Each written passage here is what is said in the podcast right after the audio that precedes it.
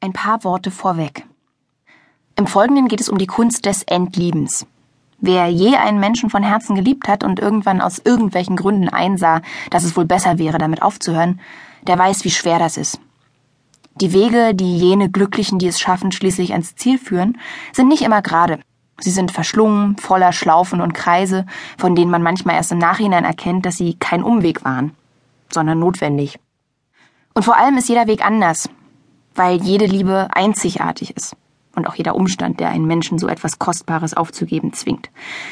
Einzigartig scheiße, soweit es mich betrifft.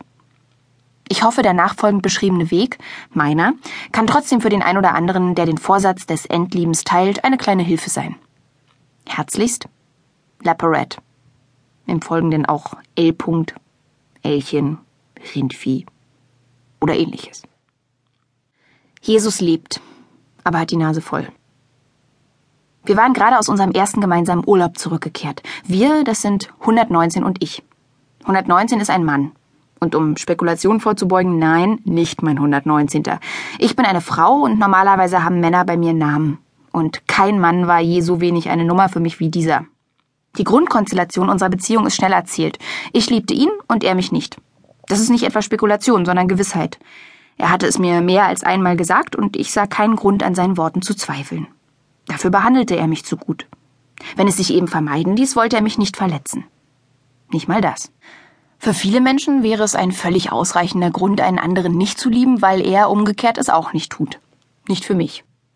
Obwohl 119 mich nicht liebte, unternahm ich lange keine Anstrengungen, mich von ihm zu trennen und mit dem Lieben aufzuhören. Im Gegenteil. Ich kämpfte um ihn. Ich arbeitete mir den Hintern wund. Tag und Nacht schraubte ich an meiner Liebenswürdigkeit. Danach versuchte ich, mich mit der Situation zu arrangieren. Statt mich weiter in Eroberungsstrategien zu verschleißen, kämpfte ich mit mir selbst. Mein neues Ziel war, mich an der Reinheit meiner eigenen Liebe zu erfreuen. Einer Liebe, die nicht mal auf Erwiderung spekuliert. Im Gedanken führte ich den Zweitnamen Jesus. Doch nun, nach unserem ersten gemeinsamen Urlaub, war ich es leid. Ich war müde. Jesus hatte die Nase voll. Ich spürte, dass es Zeit wurde, mich zu entlieben. Dieser Urlaub, fünf Tage auf Sylt, der Perle der Nordsee, sollte unser erster und letzter gewesen sein. Wie alles begann. Er war die Nummer eins auf meiner Matching-List gewesen. Eine Art Partner Top Ten, ermittelt nach einem hochwissenschaftlichen Passgenauigkeitsverfahren, entwickelt von tief verzweifelten Psychologen, die den Job bei einer Online-Partnervermittlung einem Dasein als Taxifahrer vorgezogen hatten. Schätze ich mal.